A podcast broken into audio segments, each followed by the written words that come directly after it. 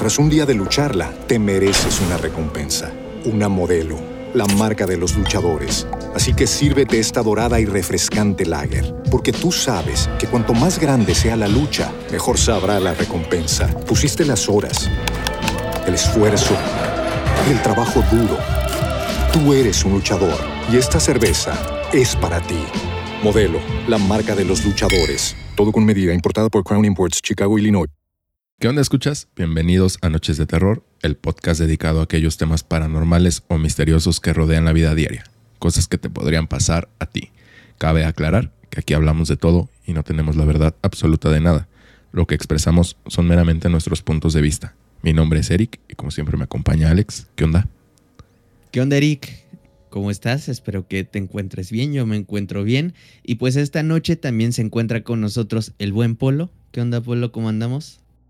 ¿Qué onda? ¿Qué onda, banda? ¿Cómo están? Chido ya, listo. Para una noche más de terror. Bueno, y, y, pues ya nada más para empezar con este episodio, bueno, recordarles que como cada fin de, bueno, último sábado del mes, es decir, este sábado 26 de marzo, los invitamos al live que vamos a tener ahí, el cual ya conocen muchos de ustedes, el postmortem. Eh, posiblemente lo empecemos como siempre a las 8 pm, ya les estaremos dando detalles en nuestras redes sociales, que por cierto están apareciendo aquí abajito. Nos pueden seguir en Instagram o Facebook como arroba noches de terror MX y en Twitter pueden seguir por allá al buen polo, él los va a estar atendiendo por allá como arroba NDT-MX. Y de repente me meto yo a usurpar también un poquito por allá. Es cierto, es cierto. El Twitter. De repente digo, ¿qué carajo? Sí, de repente ando usurpando. de repente ando usurpando por allá, este, entonces... Eh, pero no, no se olviden de seguirnos. También recuerden que si gustan apoyar el proyecto con alguna donación, está disponible la plataforma de Bohemia Coffee, que el link lo tienen abajito o en la descripción de cada episodio o en la descripción general de Spotify. También a los que no nos han calificado en Spotify, que son bastantitos todavía, les pedimos su ayuda, ponernos ahí las cinco estrellitas, metiéndose al perfil, está hasta arriba, calificar este podcast, cinco estrellitas, muy buen servicio.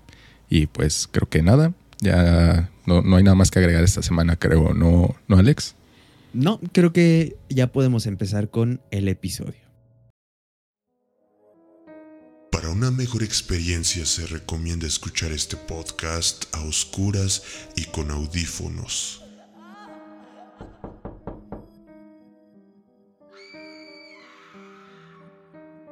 Bienvenidos a Noches de Terror.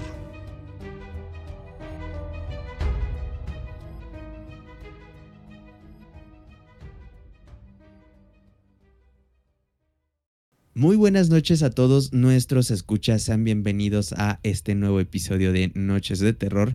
Mi nombre es Alex y ahora sí, pues vamos a comenzar como ya bien lo pudieron haber leído en el título de pues el video de YouTube o del episodio de Spotify de algo que pues creo que está muy cerca, ¿no? Y algo por lo que curiosamente últimamente la humanidad ha tenido fascinación en la, sí, la cultura popular, han estado sacando películas, lo vimos relativamente es, muy cerca en el 2012. Eh, no sé, no sé si sea por cuestión de que nos imaginamos eh, ser el superviviente eh, mamado que se anda madreando zombies o alienígenas o todo mugroso porque estás huyendo de un tsunami gigante. No, no sé, no sé cuál sea el afán de la humanidad, del ser humano en realidad por querer ver cómo se destruye, pues vaya, la existencia, el planeta en donde vivimos o incluso el universo.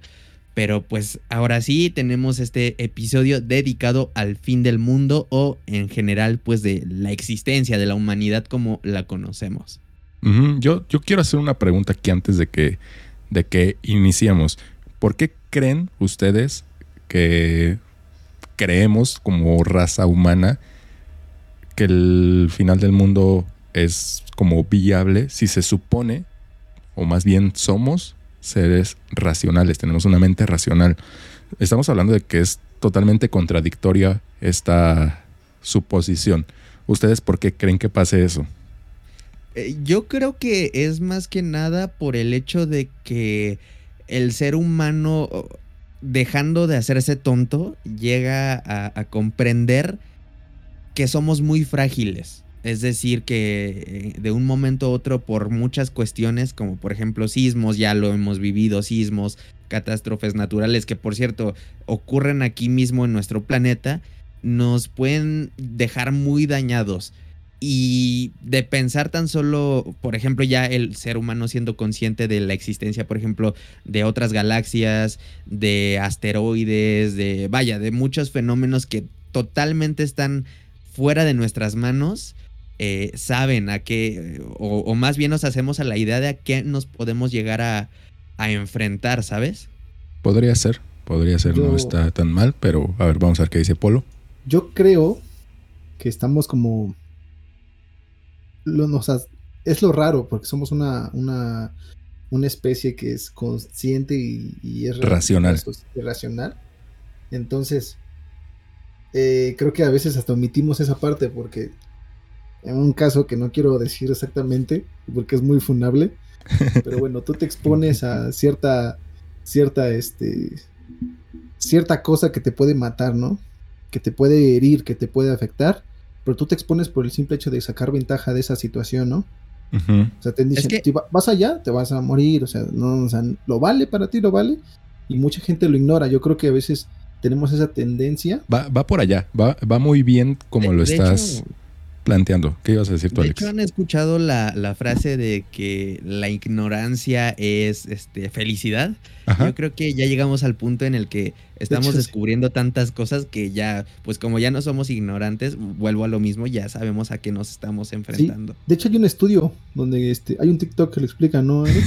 Este, que si hay un estudio que realmente la gente que es más ignorante, es más feliz. Ah, es más feliz porque, pues así de simple, o sea, con cosas tan banales se, se ¿cómo se le dice? Se se, se, eh, las palabras, se, está bien, se, se conforma. Ajá. Con cosas tan, tan básicas se conforma el, eh, ese tipo de personas. Entonces, eh, va, va, va de la mano.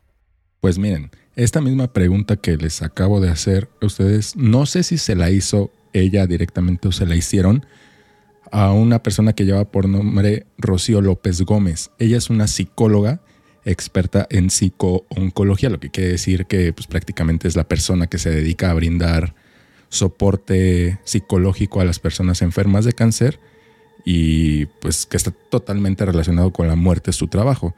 Entonces, pues ella digamos que está como muy en contacto con todas estas emociones y prácticamente lo que ella dice es que es como un tabú el que tenemos la muerte. O sea, la, muerte no se habla constantemente, no es algo que tengamos en mente hasta que lo tenemos cerca.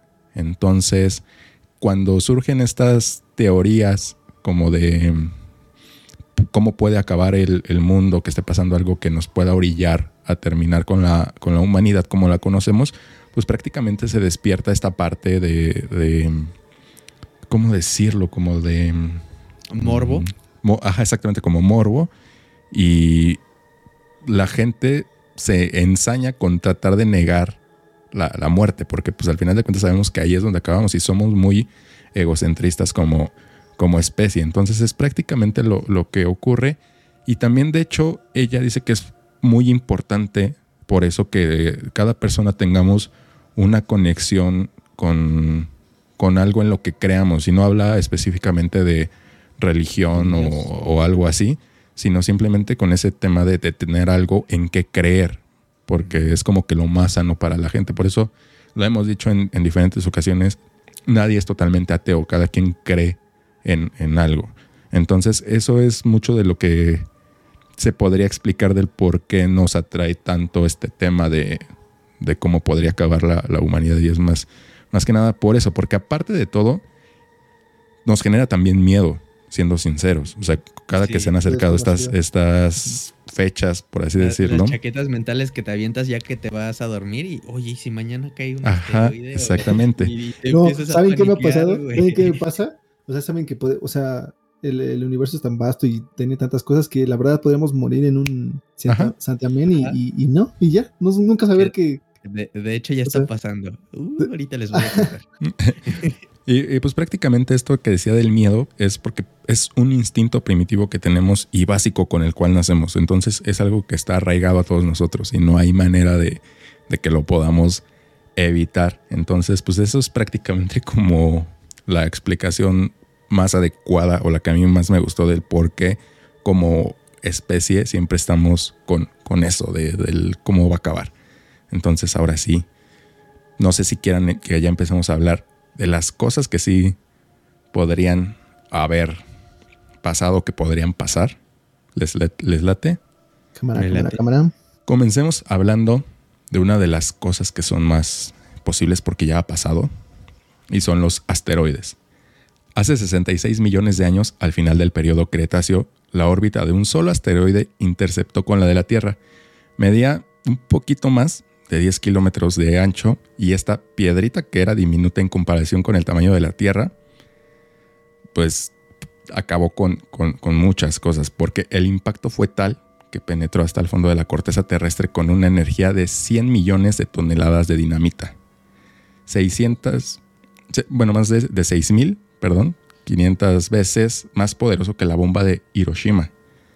Esto obviamente comenzó una serie de incendios globales que quemaron casi a todos los seres vivos del planeta 10 centímetros. de hecho, es lo que, lo que se comenta. Creo que te refieres a lo de los dinosaurios. Exacto, exacto. Que los dinosaurios no se extinguieron tanto por el, el golpe, sino por. Por lo que pasó después. a, eso voy. A eso voy. Sí, a eso va, por favor, Alexis. después del impacto, 10 centímetros de los océanos del mundo simplemente se evaporaron. Lo que pasó en ese momento fue que prácticamente la Tierra se convirtió en una enorme olla de tamales y los dinosaurios fueron los de rajas, los de mole y los de dulce. eso fue lo que pasó prácticamente. Lo, más cercano que tenemos a eso son los tamales de la de, de, iguana que de iguana que venden en, en ¿no? Sí, pues eso fue prácticamente lo que pasó. O sea, no fue tanto que el impacto los hubiera matado, sino que desencadenó muchas cosas que pues acabaron con, con ellos al final de cuentas. Y pues la idea de que la humanidad puede extinguirse a causa de un asteroide es relativamente nueva. De hecho, cuando Neil Armstrong caminó en la Luna en 1969, la NASA apenas comenzaba a entender que los cráteres en la Luna eran el resultado de impactos antiguos. En un consenso de 1980, eh, se fue formando la idea de que los dinosaurios se habían eh, extinto ya por, por el meteorito anterior a esto, creían que había sido de manera gradual. Y pues ya fue cuando, cuando comenzó a tomar más importancia y más relevancia ya la teoría del asteroide gigante y que pues prácticamente esto podría volver a, ocurrir y se quedó en la imaginación popular de, todo esto debido a diversas películas que surgieron después de, eso. es lo que te iba a decir que un dato que, o sea, es tan reciente esto del asteroide de los dinosaurios que hay un corto de Disney que trata este como una sequía, que los dinosaurios se extinguieron por sequías, o sea, es tan prácticamente actual el hecho de que se extinguieron por el meteorito. Sí, sí, o sea, no tiene mucho tiempo, o sea, eh, eh, esto es relativamente nuevo, o sea, obviamente se sabía que se habían extinto los dinosaurios, pero se creía que era de manera gradual y fue en los años 80 cuando se llegó a la nueva conclusión de que había sido por, el impacto del meteorito, o sea, no tiene tanto tiempo justamente. Y pues después de esto, eh, la NASA decidió hacer un censo de las rocas de, más de un kilómetro de, diámetro que podrían impactar en la Tierra en los próximos años. La buena noticia es que se supone que ninguna de estas rocas que son más de, de 2000 se impactarían con nosotros en el, próximo, en el próximo siglo, pero es solamente una suposición. Sabemos que hay mil cosas que podrían cambiar esto de un día para otro, como que algunas de ellas choque con otra y cambien la, dirección totalmente así como, como a la Tierra. De hecho, eh, la NASA ya actualmente está haciendo pruebas. Como tal, no representa una amenaza eh, eh, el asteroide en el que van a hacer una prueba, o me parece que ya la hicieron y se está llevando en este momento a cabo, de que lanzaron una nave con la intención de hacerla colisionar con una de estas piedras, de estos asteroides, para que se desvíe. Justamente buscan probar qué tan factible es este desviar este tipo de piedras. De hecho, la misión se llama DART y em, bueno, en español es prueba de redireccionamiento de asteroides doble. Y la primera eh, prueba se llevó a cabo a las 22.21 de la hora GMT. Eh, y fue, de hecho, un cohete SpaceX Falcon 9 que fue lanzado desde la base de la Fuerza Espacial en Vandenberg, California, Estados Unidos. O sea, ya la NASA ya está tomando medidas en caso de que llegue a pasar eso. Pero ojo, no es tan fácil como parece, no es como en las películas que... A, eso iba. Porque las personas que habrán visto eh, un meteorito, ah, de hecho, para las personas que viven en la Ciudad de México, me parece que en el Palacio de Minería hay un, este, un, vaya, un, trozo de un, de un, meteorito y no es más que metal puro. O sea, tú lo ves y es un metal gigante. Ajá, no, no, no, estamos hablando de una piedra Pomex, que es esta hueca. No, no, o sea, prácticamente es metal. Y, justo como lo decías, la, la, respuesta a cómo se supone que nos defenderíamos de, de algo así, pues es la misma que en las películas, que se le avientan todas las armas nucleares de la Tierra y te pones a rezar para esperar que esto funcione. Bueno, no, no es tanto así, pero eh, hablando de la cultura popular en la película de Armageddon, que creo que todos hemos visto alguna vez, Yo no. la idea era meterle bombas al asteroide para destruirlo desde adentro. En la vida real, la solución es un poquito más aburrida, porque lo que se trataría de hacer es que la explosión nuclear, porque sí se contempla que sea una explosión nuclear, se haría cerca del asteroide, con el afán de desacelerarlo o frenarlo totalmente, según sea el caso y la dimensión de la roca para, obviamente, esto evitar el contacto con la órbita de la Tierra y que de esta manera continúe su rumbo sin molestar a nadie en el sistema solar. Eso es lo que, lo que, lo que probablemente pasaría si nos enfrentemos a algo así. Oye, pero ponte a pensar, tenemos mucha suerte, ¿no? O sea, tomando en cuenta el tamaño de, pues vaya, del infinito y que todo el tiempo se están moviendo rocas a grandes velocidades como para que Digo, o sea, ya nos ha tocado una, evidentemente se extinguieron los dinosaurios, pero para el lapso de tiempo que llevamos incluso existiendo, dos mil años como seres humanos. Uy, pero es muy poquito. ¿no? No, yo sé, pero pues toma en, cuenta el tiempo en el que se mueve. O sea, el, espacio va muy rápido, se está moviendo muy rápido la galaxia y de hecho ahorita vamos a hablar de eso, de algo que va a pasar en muchos años, pero que va a pasar. De hecho, ahorita, ¿vieron la de Don't Look Up? Sí. No. Sí, la de No mires arriba de Netflix. Ajá. No, no, no la vi. A veces esa me dio miedo y es por la humanidad, ¿no? O sea, es más, el, problema es bueno, o sea, ya Exacto. El, problema no es tanto la roca porque está la solución. El tema es que se quiere lucrar con eso y pues, al final de cuentas nos termina saliendo y, pues, nos carga suena, a todos. Suena muy real, ¿no? O sea, sí, puede llegar a pasar así tal cual. Yo siento que ese es.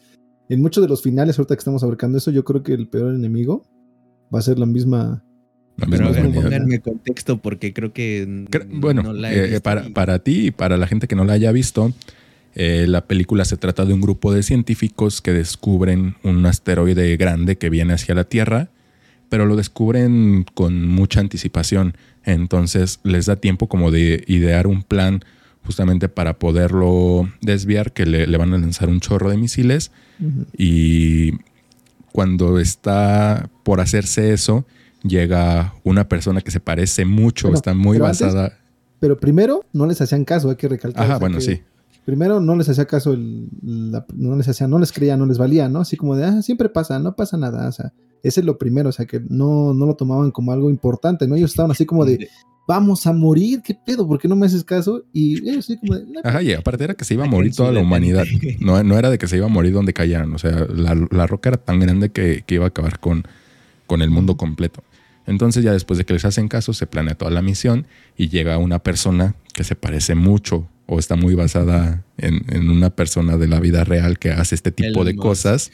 Yo no dije nada.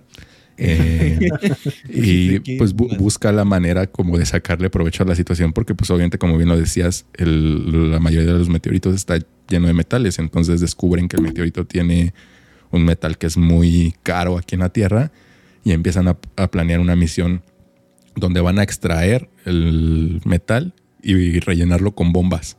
Pero al final de cuentas falla y ya el final es, es historia. Eso es como muy resumida la peli. Y sí, es totalmente algo que podría pasar. Los presidentes diciendo, no, este, usa tu detente, ¿no? Detente piedra. Algo así. De hecho, de, hecho algo, algo así pasa también en la peli. Lo ocupan también con fines políticos. me, suena, me suena eso. No sé dónde habrá pasado. Pero, pero bueno, ya, eh, pasando a otro tema que ya no son asteroides, vamos rapidísimo con uno, que son los volcanes, porque también e, es un riesgo constante que tenemos aquí en la Tierra, ya que el mayor desastre natural de la historia de la humanidad fue por un volcán. Fue en Sumatra hace muchos años y prácticamente sus efectos casi matan al, al Homo sapiens. Por los gases que se expulsaron, el sol se ocultó y hubo un invierno de aproximadamente 10 años.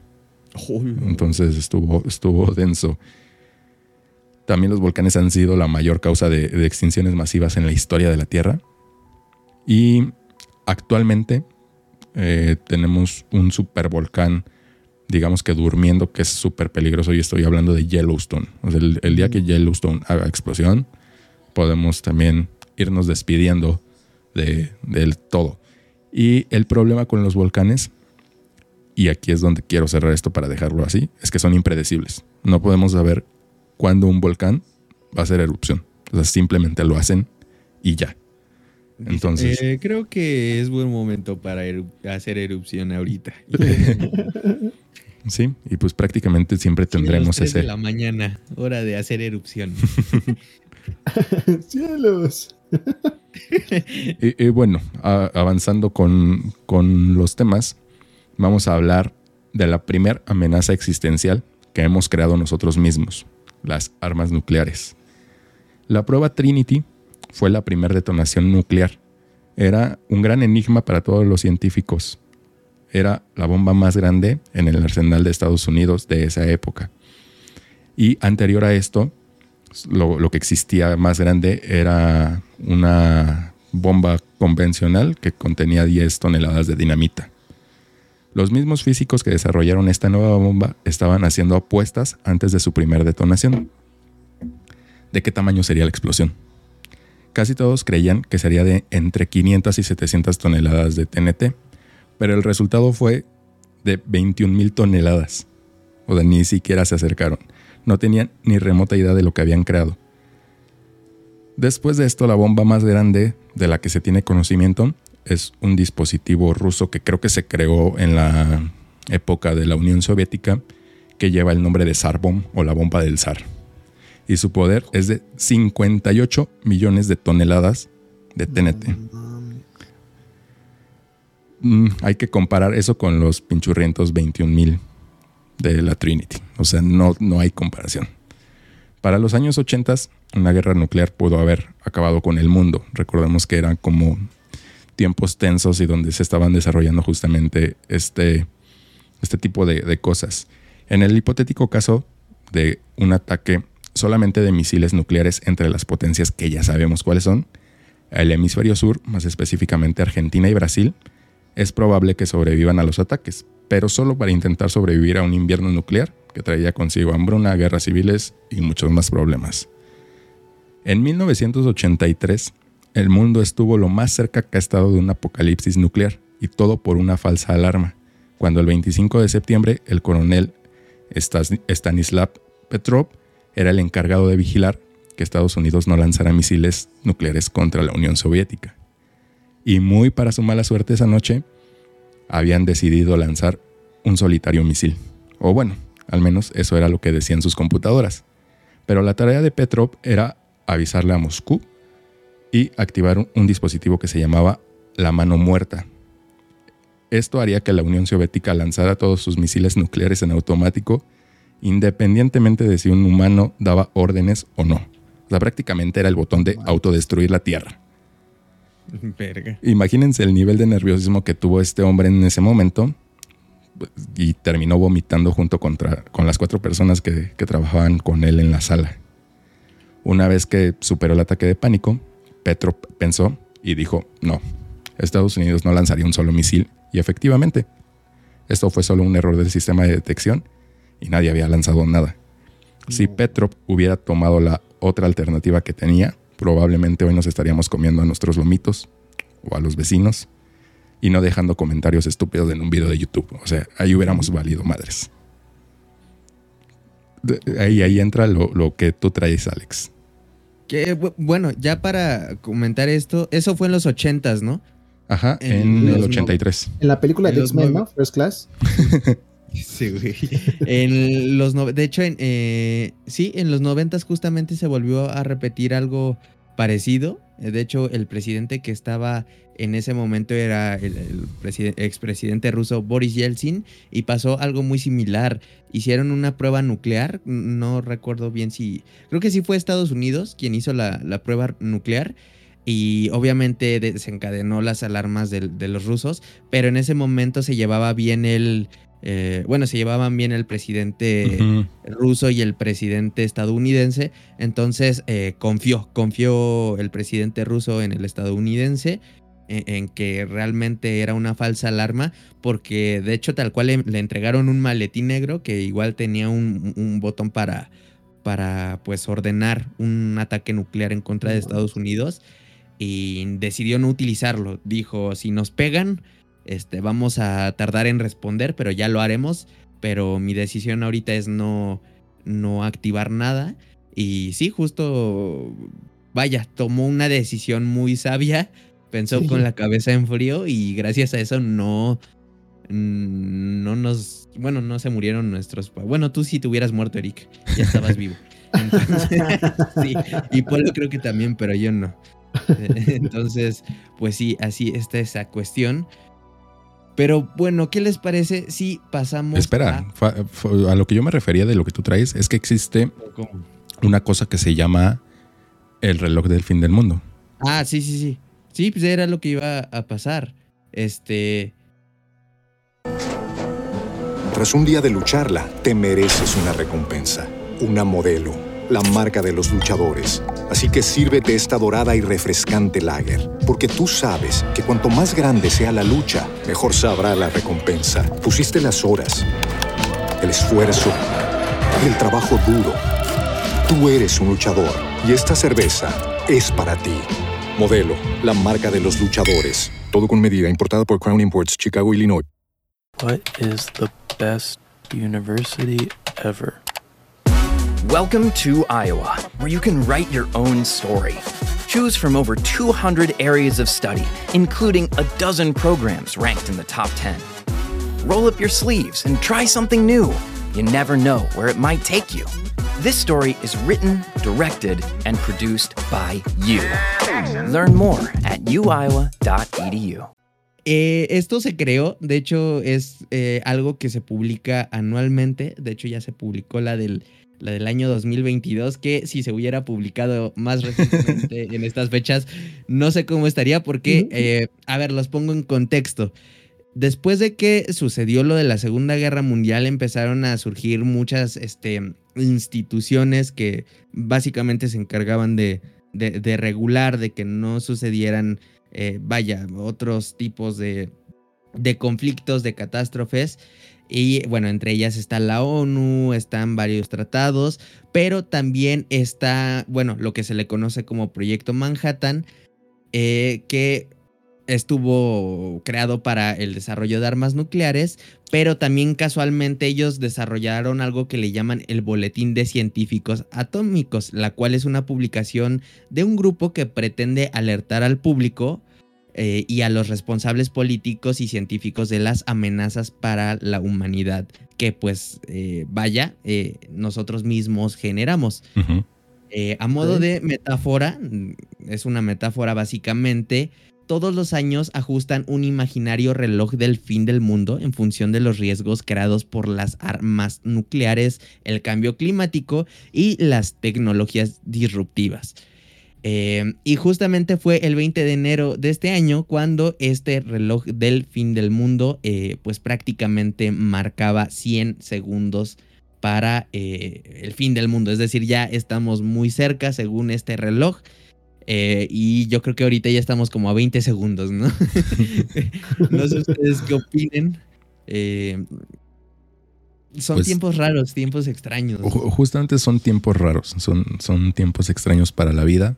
¿Cómo ves el meme? Ya no quiero jugar a vivir más histórico, eh, con acontecimientos históricos importantes. Históricos, ¿no? Sí, ya no. Sí. sí eh, bueno, de hecho, el, año pasado este reloj también estuvo a 100 segundos del, fin del mundo. Y em, en, bueno, de hecho se, repitió este año, eh, se mantuvo, pero pues yo creo que si se hubiera publicado, porque esto se publica en enero, en todos los, los, eneros de, los años, y si se hubiera publicado en, a finales de febrero o de marzo, yo creo que sin mamar, sí estaríamos como a 20 Cinco segundos, ¿no? Cinco segundos. Porque sí, o sea, a ver, no, yo sé que no son tiempos, no vamos a entrar a, fondo en esto, pero creo que sí, sí hay que hablar, no vamos a, decir países, no vamos a decir este situaciones específicas, creo que ya todos sabemos a qué nos referimos, pero ustedes qué piensan respecto a eso, que estamos a lo que se está viviendo actualmente y las amenazas que están haciendo eh, bueno, más bien está haciendo porque nada más es una persona la que se encuentra amenazando. Ajá, es que estamos eh, eh, justamente estamos a una decisión de responderle algo a esa persona que nos lleve al carajo a todos. Eso es lo que yo creo.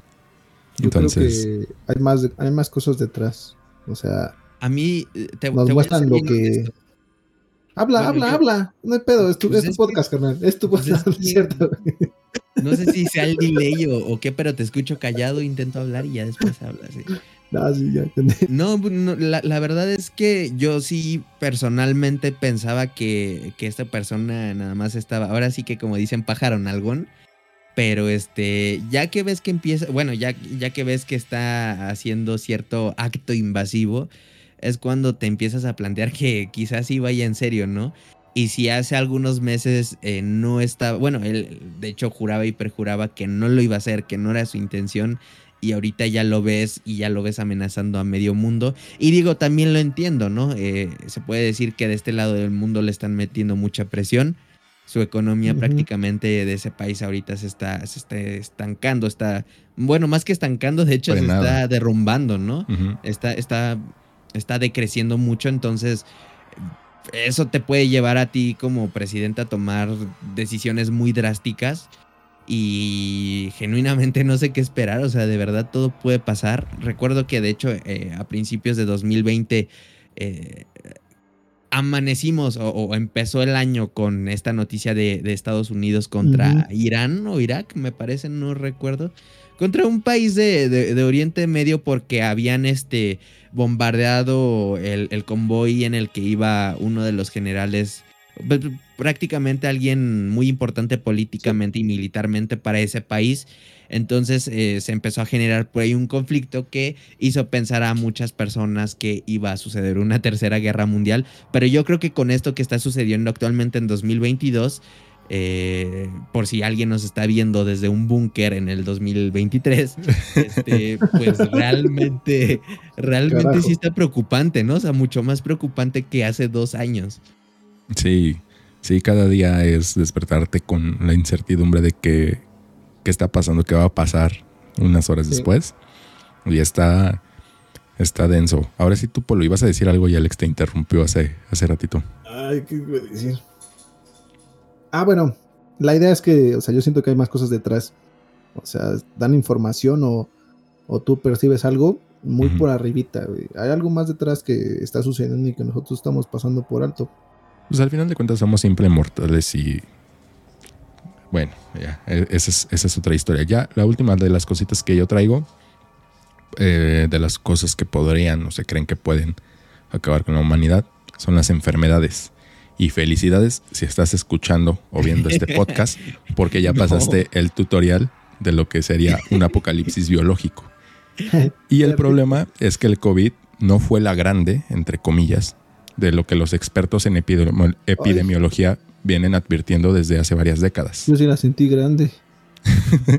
Al momento de que estamos grabando esto, se estiman alrededor de 6 millones de muertes a causa de esta enfermedad lo que comparado con los aproximadamente 7.9 billones de personas que somos en el mundo es una tasa relativamente muy baja, aunque ojo, no estoy minimizando, al final de cuentas son vidas y esta es la primera gran enfermedad del siglo XXI, pero no está ni cerca de los grandes asesinos de nuestra historia.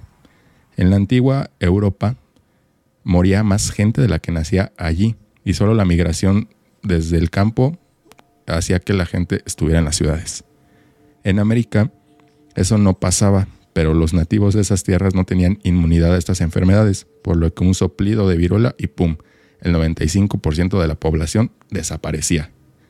La peste bubónica arrasó con la población de Asia y Europa a partir del siglo XVIII eh, y se llevó consigo a la tercera parte de la población mundial. La viruela en las Américas, esa es otra historia. Ganó la viruela. Cuando comenzó a llegar la gente del nuevo continente, perdón, al nuevo continente, las personas originarias de este lado del mundo eran contadísimas. Prácticamente no sobrevivió nadie. Entonces podemos ver que lo ocurrido los últimos años en el mundo ha sido solo un simple tropiezo comparado con lo que otras enfermedades eh, han, hecho a su paso. Oye, yo tengo una pregunta. ¿Qué onda? ¿Crees que, o sea, por en, mi, bueno, en, sí, en, en mí, en mi persona, yo le tengo mucho miedo a las ratas. No le encuentro verdaderamente alguna explicación, pero no soy el único. O sea, es un hecho que a mucha gente le dan como asco, miedo estos roedores. Este, ¿crees que de genéticamente se transmite el miedo y venga desde la peste bubónica hasta la actualidad? Pues mira, yo creo que sí, algo, algo ahí de, de, de haber, porque sí, justamente hay este tipo de factores de, miedos que se pueden transmitir genéticamente. O sea, ya hay como estudios que, que lo están como buscando las, las fobias y todo este tipo en la genética humana, este tipo de cosas en la genética humana, porque sí, sí se ha logrado encontrar algunas relaciones. Entonces sí podría ser. Pero les decía que esto prácticamente no se compara, o sea, lo que vivimos estos años no se compara con lo que hubo, porque pues tuvimos vacunas a un año del comienzo de la pandemia y sin duda creo que cualquier persona de hace 500 años nos cambiaría sus estadísticas por las nuestras, o sea, sin, sin dudarlo, sin, sin mirarlo mucho. Pero esta razón no es la que pone a una enfermedad como causa de un posible fin para la humanidad en la actualidad. Lo verdaderamente peligroso sería un arma biológica. Que algún loco logre combinar dos enfermedades como el ébola con la influenza y la suerte en el mundo. Obvio, no estamos preparados para combatir con algo de ese tamaño y está más comprobado con lo que acabamos de vivir. Afortunadamente, esto al día de hoy sigue siendo meramente ficción y esperemos que se mantenga así. Esas son como algunas de las cosas que podrían acabar con, con el mundo de las que yo traigo. También, pero también este, hablando de eso, está la inmunidad de las bacterias. Que eso, eh, eh, eso es lo que está pasando ahorita. bacteria, ¿no? Por tantos este, antibióticos. Y de, ajá, que, en eso y que la gente se medica sola. O sea, es verdad eso cuando te dicen no te mediques porque lo haces mal y le creas inmunidad a la, bacteria y luego además, o sea, eso es evolución. No va a haber que las acabe. Ajá, y dice, ¿cómo se le dice esta madre? Bueno, se le conoce como la, curva, la, curva que está sucediendo de, las bacterias, cómo se están haciendo resistencia. medicamentos y, la, resistencia de las bacterias, le está ganando la resistencia de las bacterias a los medicamentos, es lo que está pasando, que va a llegar a un punto donde nos vamos a pelar por ser unos pinches inconscientes. Exacto. O sea, el descubrimiento de Alexander Fleming va, va a valer. Sí, porque la penicilina es un... Es un antibiótico. Eh, eh, es un antibiótico, ¿no? Sí. Sí, sí, sí. Pero bueno, prosigamos. Eh, yo encontré algo bien curioso en, vaya en Wikipedia, qué, qué gran fuente. o sea, admitámoslo fuera de bromas y creo que a muchos estudiantes nos saca de un apuro Wikipedia. Pues es que literal encuentras lo que quieras. Sí, aunque muchos profesores y gente bien mamoncita dice, es que en Wikipedia cualquiera puede editar, no se confíen en eso, es como de señor, ya, o sea, entiendo que, que puede llegar a no ser una fuente fidedigna, pero de que encuentras cosas curiosas y mayormente de utilidad las te encuentras definitivamente. Y dato curioso es que Wikipedia sí sirve si te vas a las fuentes, o sea, no, no veas la información, te vas a tus fuentes y usas esas fuentes y esa es la que sí sirve, güey. Y, pero bueno, encontré una tabla que justamente habla de las fechas en las que la gente creía que, que iba a acabarse el mundo. De hecho, va desde antes de 1900 y hay, este, pues por ahí algunas unas cuestiones, eh, pues más que nada incluso bíblicas, por ejemplo, en el año 992, eh, más específicamente los cristianos, bueno, en, ese año el Viernes Santo coincidió con la fecha de anunciación de María y se corrió el rumor de que un día coincidente así nacería el anticristo. Desde ese entonces es como se empiezan a manejar estas teorías y que por lo tanto el fin del mundo sucedería antes de los tres años. O sea, ya desde entonces la gente estaba bien paniqueada. Em, pero algo que me llamó la atención es que hay un apartado que de hecho dice después de 2021 y, vienen varias fechas que me gustaría analizar con ustedes. ¿Qué les parece si leemos cada una de ellas y las vamos Oye, comentando? Nada más, antes de que avancemos más, pequeño paréntesis. Eh, me acabo de caer en cuenta que dije hace ratito lo del siglo XVIII, cuando la peste no es cierto, no fue en el XVIII, fue en el XIII. Más que no sé por qué dije 18. Sí, para que no me funen. Perdón. Sí. sí, sí, sí. No te preocupes. pasa, no somos perfectos, no somos máquinas. Entonces, eh, el 15 de octubre de 2022, o sea, de este año, supuestamente va a acabar el mundo. Y esta eh, teoría es eh, de la autoría de los científicos de República Checa. Estudios realizados por los científicos del Instituto Astronómico de la Academia de Ciencias de la República Checa deducen que la posibilidad de que el cometa Encke, descubierto en 2005, se estrelle con la Tierra a mediados del mes de octubre del año 2022. Este cuerpo celeste mide unos 300 metros, un poquito más que eh, bueno, sí, ¿no? Que, un estadio de fútbol puede ser un poco más, o menos, grande, como, lo de un estadio de fútbol, de hecho, más o menos. Eh, sin embargo, de no ocurrir esto, los científicos también han dado probabilidades de que este cometa se estrelle contra la Tierra en los años 2025, 2032 o 2039. Aquí lo curioso es que ya es eh, la teoría de, un grupo de científicos, de hecho de un instituto de, de un país, entonces eso llama bastante la atención. Esperemos que no sea como en la película de Netflix que los estemos tirando de locos ahorita y, si sea cierto. Este, pero... Tras un día de lucharla, te mereces una recompensa, una modelo, la marca de los luchadores. Así que sírvete esta dorada y refrescante lager, porque tú sabes que cuanto más grande sea la lucha, mejor sabrá la recompensa. Pusiste las horas el esfuerzo, el trabajo duro. Tú eres un luchador y esta cerveza es para ti. Modelo, la marca de los luchadores. Todo con medida, importada por Crown Imports, Chicago, Illinois. What is the best university ever? Welcome to Iowa, where you can write your own story. Choose from over 200 areas of study, including a dozen programs ranked in the top 10 roll up your sleeves, and try something new. You never know where it might take you. This story is written, directed, and produced by you. Learn more at uiowa.edu.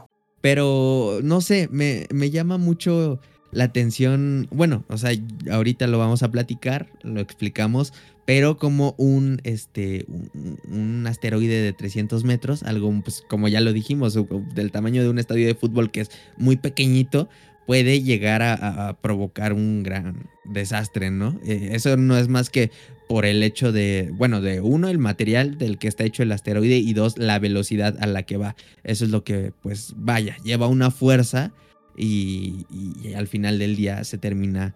Eh, o sea, vaya, esa fuerza termina golpeando a la, Tierra y es muchísima fuerza, ¿no? Entonces, eso es lo que provoca ese, ese desastre. No sé ustedes qué piensen de esta teoría que justamente yo creo que tenemos que hacerle caso a las personas que saben del tema. O sea, si, si un grupo de expertos en asteroides está diciendo, ojo con esto, es por algo.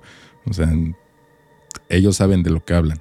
Entonces, no creo por qué tirarlos de loco. Digo, también podemos entrar en la discusión de, pues sí, es que es algo que tarde o temprano va a pasar. Y, como ellos lo dicen, o sea, si no ocurre ahorita en el 2022, va a ocurrir en el 2030, y si no ocurre en el 2030, va a ocurrir en el 2050. Pero eso nos habla de que en algún punto va a ocurrir. Entonces sí tenemos que prepararnos y darle un, vistazo a eso. Sí, tú, Polo. Mm, yo creo que este. Sí, yo, yo pienso que igual hay que hacerle caso. Hay que. Bueno, no nosotros, ¿no? Quienes, a quienes les, les comete y, esperemos estar listos para cualquier situación que, Ojalá. un asteroide nos. ojalá y Bruce Willis siga con nosotros para ese entonces. y bueno, la siguiente es para el año 2026 y los autores de esta teoría son eh, la revista Science. Eh, y esto, bueno, en 1960 la revista Science, eh, ¿cómo se pronuncia? Science. Science. Science. Science. publicó un artículo donde se menciona que la población mundial alcanzará su límite poblacional en 2026 y con ello su extensión masiva. ¿Se va a caer la Tierra de tanto peso? Pues no, sé, todos se van a poner este, a brincar al mismo tiempo. Para sacar a la Tierra de, órbita. No, o sea, pero ya, ya fuera de broma, este, pues sí, sí es algo que estamos viviendo. De hecho, ya a niveles económicos te puedes ir dando cuenta con el tema de la inflación de que ya estamos siendo demasiados. De hecho, ya algunos países, bueno, digo, también es, China, no me voy a meter en temas políticos, pero en China, por ejemplo, nada más puedes tener un hijo. Es, una ley, es un delito tener más de un hijo. Eh, te quitan 600 créditos o 100, no, no es cierto. Como en Black Mirror. no, lo entendieron, pero sí, sí lo entendieron. Como en Black Mirror. Eh, no, bueno, o sea, es que eso es un hecho, pero es un meme creo que es más de, habla inglesa, eh, pues obviamente por estos temas también políticos, pero es un meme el de menos 600 créditos, menos 6000 créditos sociales, o sea, es un meme. Em, pero creo sí, es muy, muy negro, es de humor muy negro, pero bueno. Eh, la siguiente es eh, el 19 de enero de 2038, que es justamente el efecto 2Y eh, 2, 2Y 38. 38. Ajá. Eh, que de hecho vivimos algo similar en el año 2000. De hecho, aquí voy a abrir un pequeño paréntesis. En el año 2000 eh, se empezó a generar una especie de, paranoia, tanto por parte de los medios como de algunas personas eh, en entrevistas y en, en, pues sí, en, en, revistas, periódicos, etcétera, en cualquier tipo de medio, porque decían que eh, la forma en la que estaban programados los sistemas, antes de hecho si eh, se dan cuenta en la mayoría de sistemas, eh, cuando tú pides una fecha o cuando introduces una fecha, la puedes, por ejemplo, ahorita en el en 2022, puedes poner hoy que es 10 de, de marzo, puedes poner 10 del 03 del 22. Entonces, esto dio pie a que muchas personas pensaran que cuando fuera a cambiar el, siglo, pues, que empezó en el año 2000, este, iba a haber una problemática que las computadoras no iban a ser capaces de reconocer ese cambio de, de vaya de siglo y que se iban a reiniciar de hecho o sea, es como si hubieran se hubieran devuelto al a, mil, sí a 1900 de hecho porque pues es el 00 entonces este eh, se empezó ahí a generar una especie de, paranoia. Empezaron a sacar muchos comerciales. De hecho, hay comerciales de Pepsi, de Coca-Cola referente a esa situación. Y al final lo que pasó es que sí hubo algunas, algunos fallos muy mínimos. Fallaron, por ejemplo, máquinas de, de estas que hay en los casinos de, tragamonedas.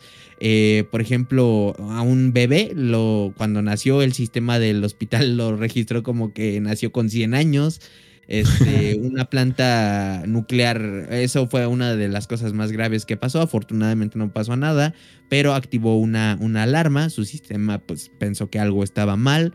Y eh, afortunadamente, eso fue en Japón, afortunadamente lo pudieron resolver de manera eh, relativamente rápida, pero sí, se, se, generó esa, esa cuestión, pero lo que sí va a pasar, y ahora sí entrando en esta, en esta tabla que les comentaba, es que el 19 de enero de 2038 va a pasar algo similar, solo que esta vez sí ya está eh, fundamentado. Y es que este será un evento similar al que ocurrió el primero de enero del año 2000, en el que se decía que la mayoría de ordenadores y equipos de cómputo dejarían de funcionar al iniciarse el tercer milenio, pero en esta ocasión será por un problema de conteo informático del tiempo Unix, no vamos a entrar mucho en materia, el cual termina a las 3 con 1407 o con 7 segundos del 19 de enero de 2038, lo que ocasionará que la mayoría de ordenadores y teléfonos móviles dejen de funcionar, incluidos de hecho los de Android. a ver, em, a ver, voy. Voy. Eh, eso, digamos que esa explicación o ese fundamento es de hace unos años, de hace unos cuantos años, donde lo que predominaba, y para ser como muy, no meterme tampoco en muchos tecnicismos, los sistemas eran de 32 bits.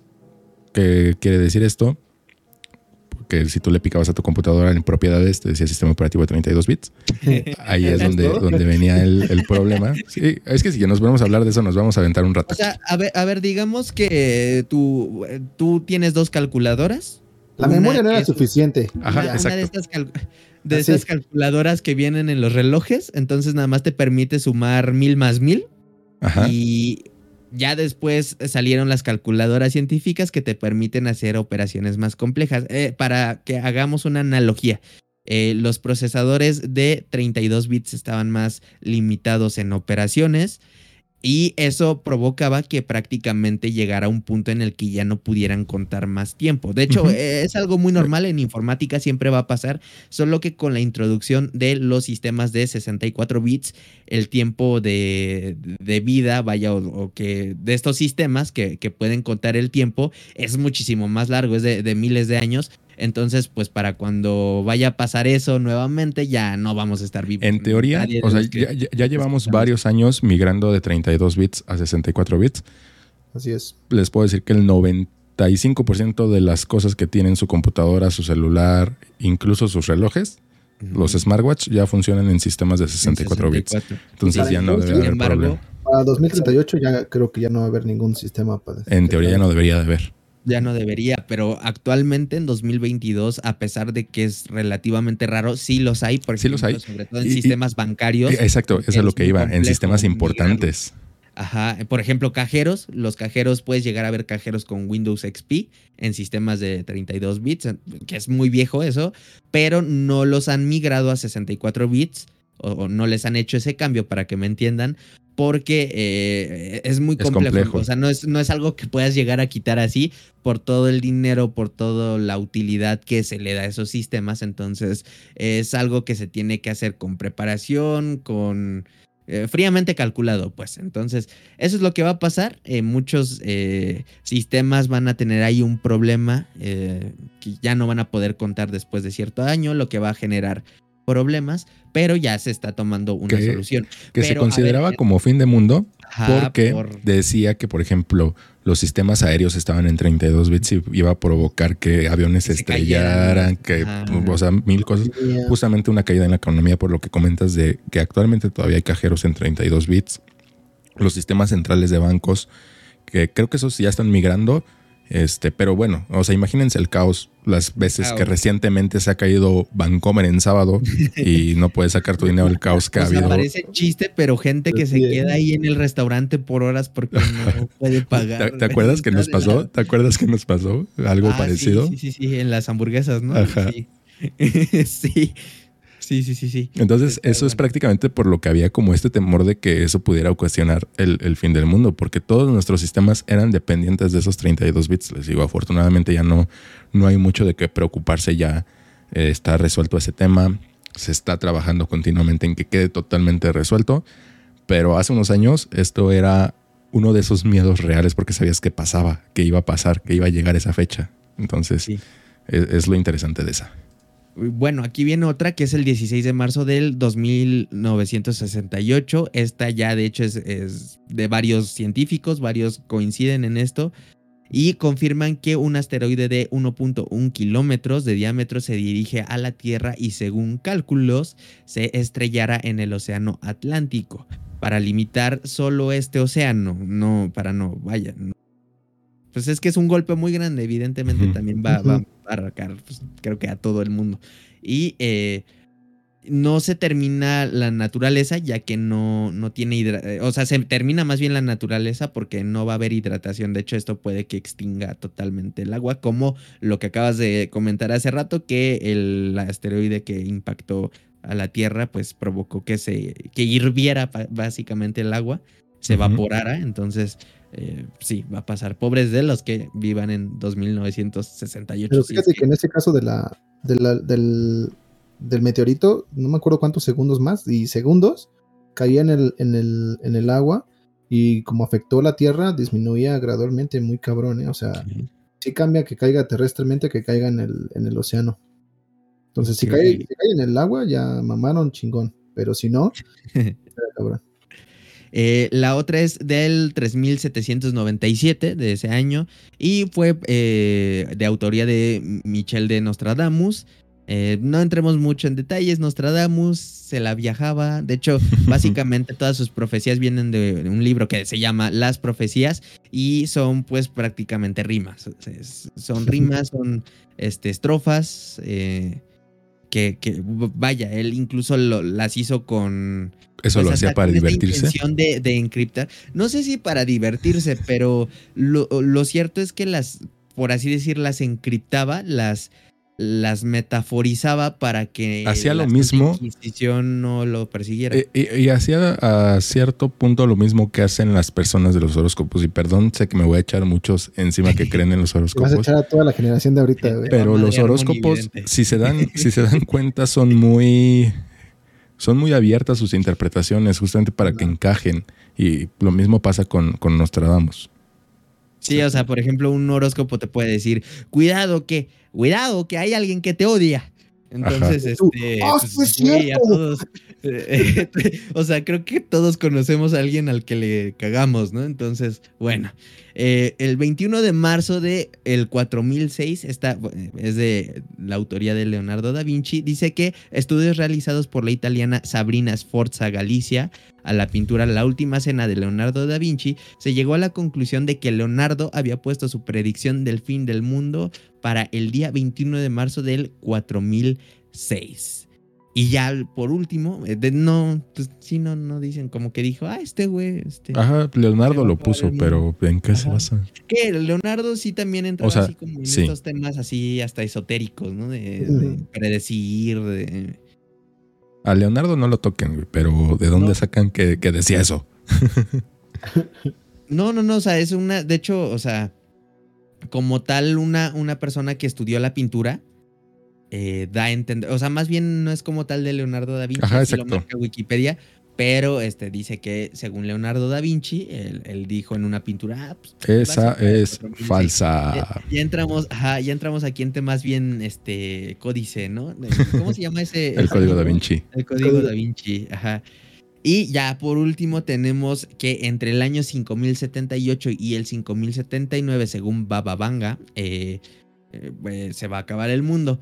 Bababanga, perdón, es un nombre complicado de pronunciar, predijo el fin del mundo en esta fecha y que en 1578 se llegaría a atravesar los límites del universo.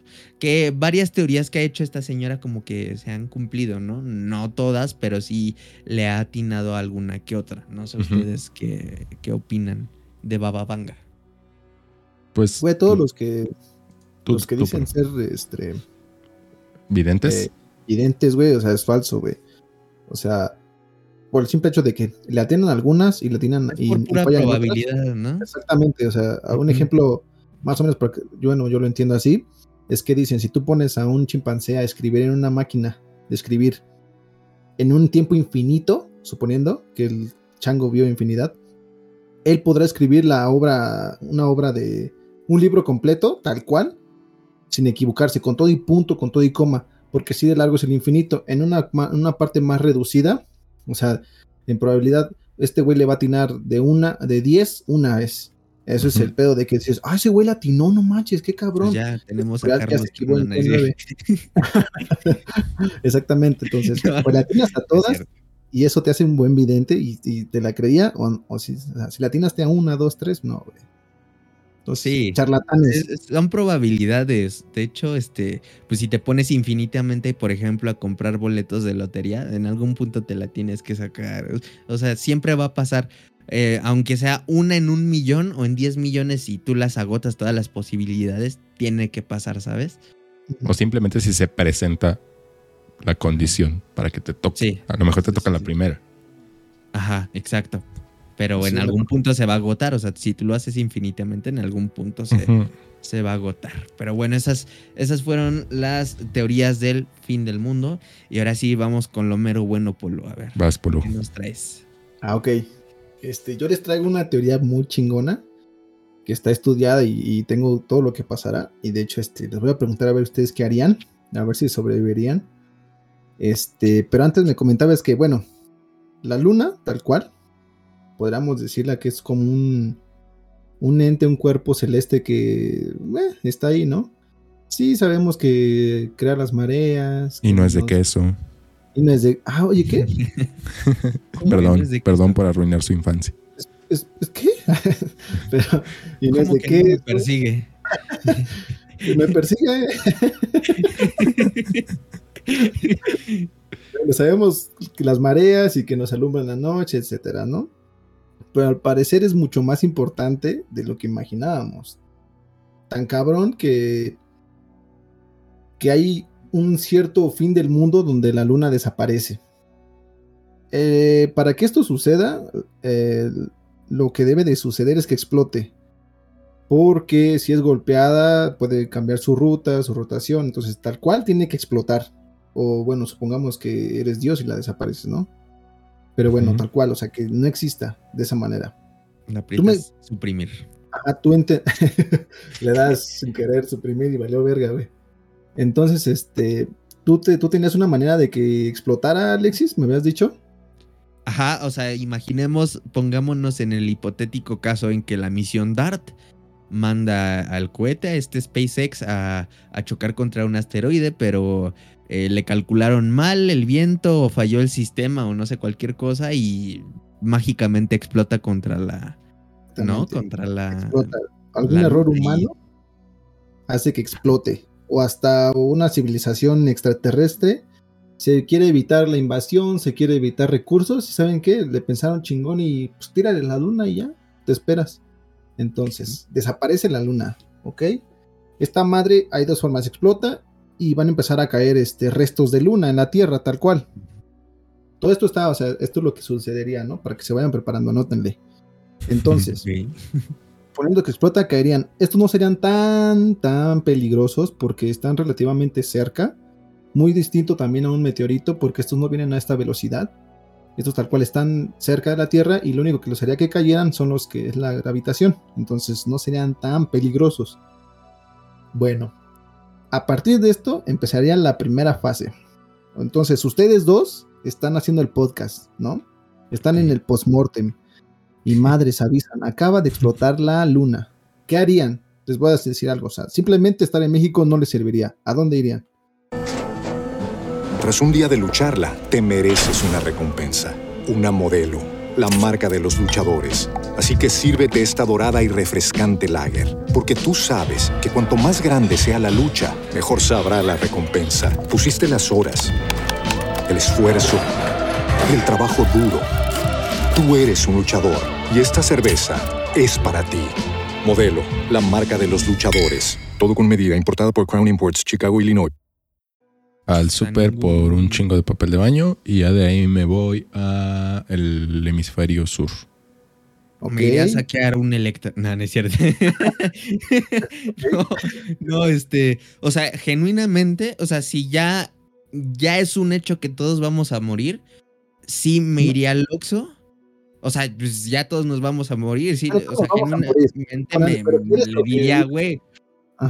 Ya nos vamos a morir, déjame agarrar las papas y el alcohol que, quiero para por lo menos pasar mis últimas horas, pues bien, ¿no? O me iría a la taquería ahí a platicar con el taquero, a comer. Pero es que no va a ser una muerte este, rápida. Pues sí te dan chance de. Pues es que entonces no te da tiempo entonces de que te avisen, ¿no? De que, o sea, más bien nos agarraría totalmente no, desprevenidos. y te dicen, mañana explota la luna y tienes dinero suficiente para viajar, ¿a dónde irías? Este sería al sur, ¿no? Ajá, Argentina, Brasil, lo que comentábamos hace rato de los que probablemente sobrevivan en, en, un, en algo nuclear. Y yo creo que escogería Argentina porque digo, es uno de los seguros en ese hipotético caso del nuclear. Y aparte, pues hablan español, entonces no habría como tanta diferencia. Ok, tú Alexis. Eh, pues no sé, o sea, si, si me tuviera que ir a viajar, eh, pues yo creo que me iría a, Canadá, al otro lado, me voy para el otro lado. Sí. Bueno, avisan y madres, entramos en la primera fase, yo dividí esto en tres fases. La primera fase es esto, la luna y el sol realizan una atracción a la Tierra, ajá, de forma que provocan las mareas. Está más ligada a la luna, las mareas que al sol, pero también el sol tiene que tiene, tiene trabaja ahí. Tanto así que esta atracción entre ambos cuerpos crea un chipote. ¿Han visto cuando inflan un globo y bueno, yo de chiquito le hacía, le, le chupaban y se hacía un chipote, un chipote en el globo? Pues así está la Tierra. Ajá, de, más o menos así está la Tierra. Este chipote es agua, tal cual. Eh, que, este, que la atracción entre ambos cuerpos este, saca, por así decirlo, de la altura. Entonces, en cuanto la luna explote, este chipote este, cedería, güey. O sea, este, esta atracción haría que todo este, este agua que está por así salida de, la, de la Tierra se regrese. Se dispersaría, se dispersaría. Ajá. Es aproximadamente 72 millas cúbicas de agua que se dispersarían en todos los océanos. Entonces, esto provocaría una supermarea. No un tsunami, una supermarea. Ese simplemente subiría gradualmente el, la sí, incluso habría inundaciones, supongo, ¿no? Porque subirían los niveles de, los ríos. Supongamos que Eric viajó a Argentina, al sur, y tú viajaste a Canadá. Ya, me voy a pues Bolivia, cambio, cambio, me voy a Bolivia. bueno, escuchó este postmort, este podcast, este Eric, y madre, supo que tenía que ir a Bolivia. Qué bueno, porque les voy a decir esto que subiría la marea y California, casi toda California, Australia, el sudeste asiático, sudeste de África, Chile, prácticamente toda Argentina, la India desaparecían bajo la altura de la nueva marea. Mamó el Eric. Allá había ahora mamado el Eric, pero. No, ya me, movió a Bolivia. Se movió a Bolivia por suerte. Al Canadá no, ¿verdad? Canadá no. Eh, sí, se abre pero es grande. Supongamos que tú estuviste céntrico. Entonces ahí, y México valdría madres y solamente quedaría la parte céntrica, ¿sabes? Yo creo que Monterrey y qué, Coahuila y, y esas el norte, madres. ¿no? Bueno, no, norte, no, el norte, norte, el norte centro, ¿no? Zacatecas, todo eso. Salvaría. Lo demás, mamarías, O sea, tú ya mamaste ahí. Entonces, este, este desequilibrio de las mareas, todo provocaría terremotos y erupciones volcánicas. Entonces, estamos em, empezando que de ahí te moviste, te salvaste de la marea y supongamos que estar ahí le salvó de los terremotos y de las erupciones volcánicas ya al subir la marea ya mataría gran cantidad de personas, bastantes, los terremotos y las erupciones, pero seguiría viva gran, la mitad o gran parte de la raza. ¿Estamos de acuerdo? Entonces ahí todavía no pasa chingón nada, ¿no?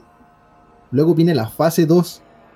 Ok, entonces, la, luna ayuda a la inclinación axial de la Tierra.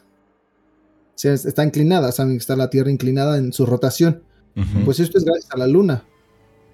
Al no estar la luna, la inclinación variaría, se empezaría a mover muy cabrón. De hecho, esta inclinación sería como el Marte. Marte no tiene una inclinación axial buena, entonces varía. Entonces la Tierra estaría moviéndose. ¿Esto qué, qué, afectaría? Pues bueno, eh, crearía miniedades de hielo. En todo el mundo, miniedades de hielo.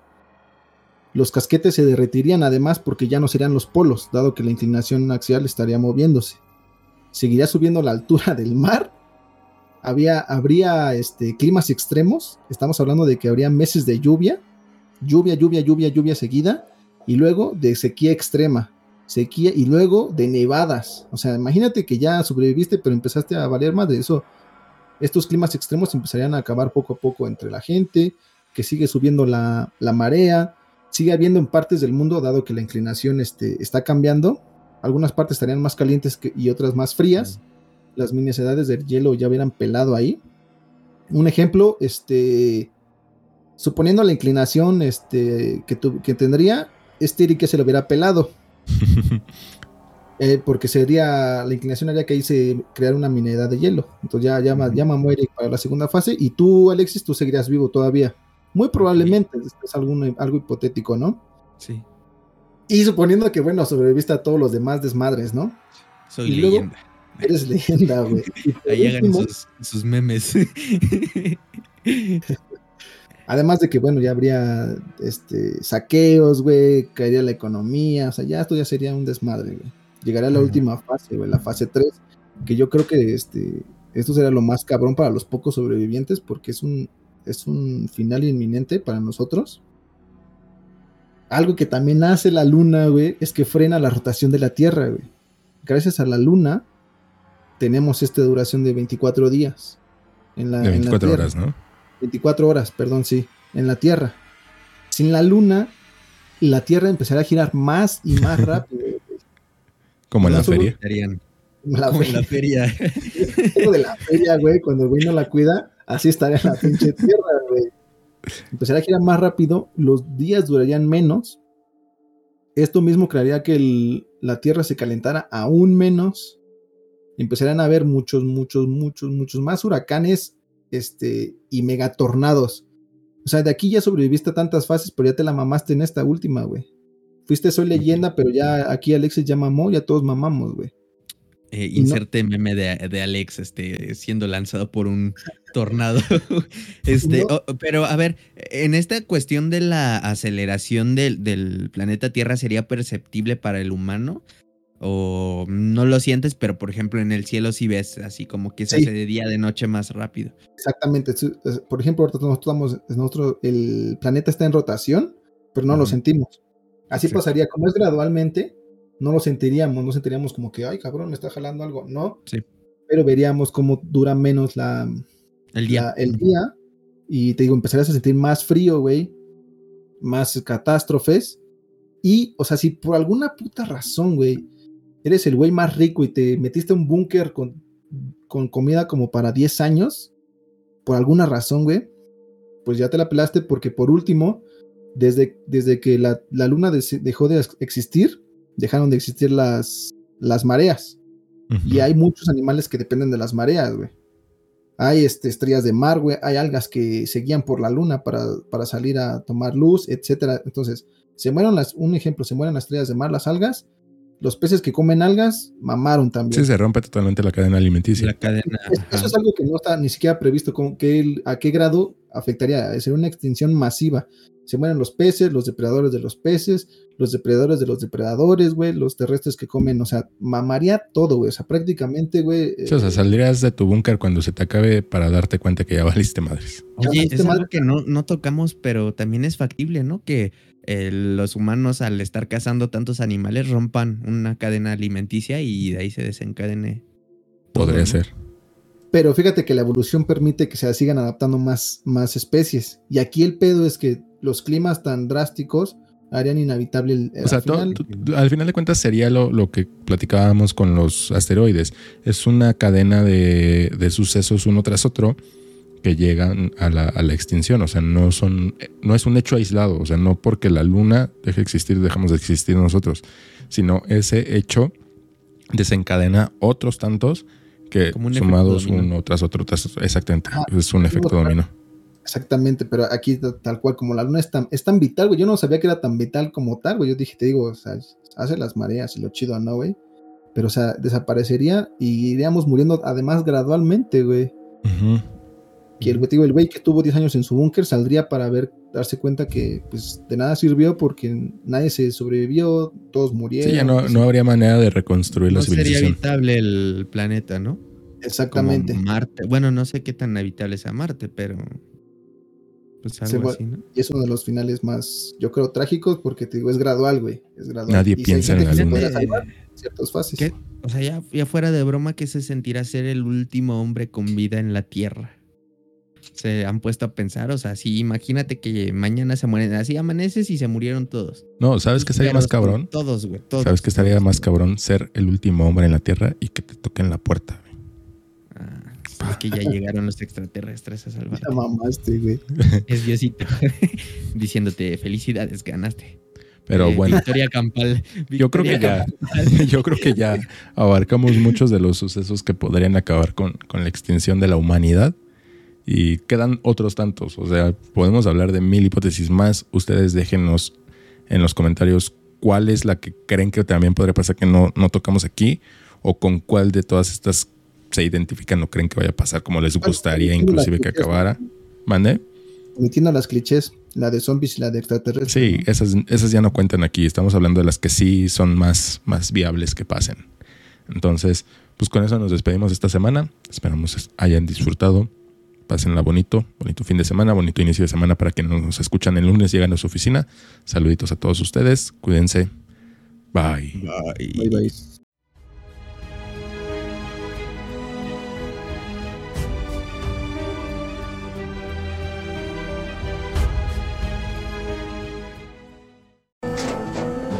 Tras un día de lucharla, te mereces una recompensa, una modelo, la marca de los luchadores. Así que sírvete esta dorada y refrescante lager, porque tú sabes que cuanto más grande sea la lucha, mejor sabrá la recompensa. Pusiste las horas, el esfuerzo, el trabajo duro. Tú eres un luchador y esta cerveza es para ti. Modelo, la marca de los luchadores. Todo con medida, importada por Crown Imports, Chicago, Illinois.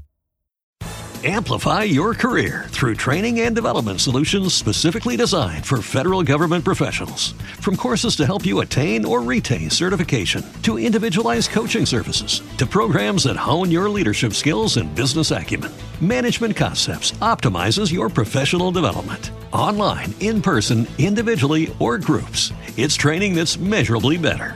Learn more at managementconcepts.com. That's managementconcepts.com.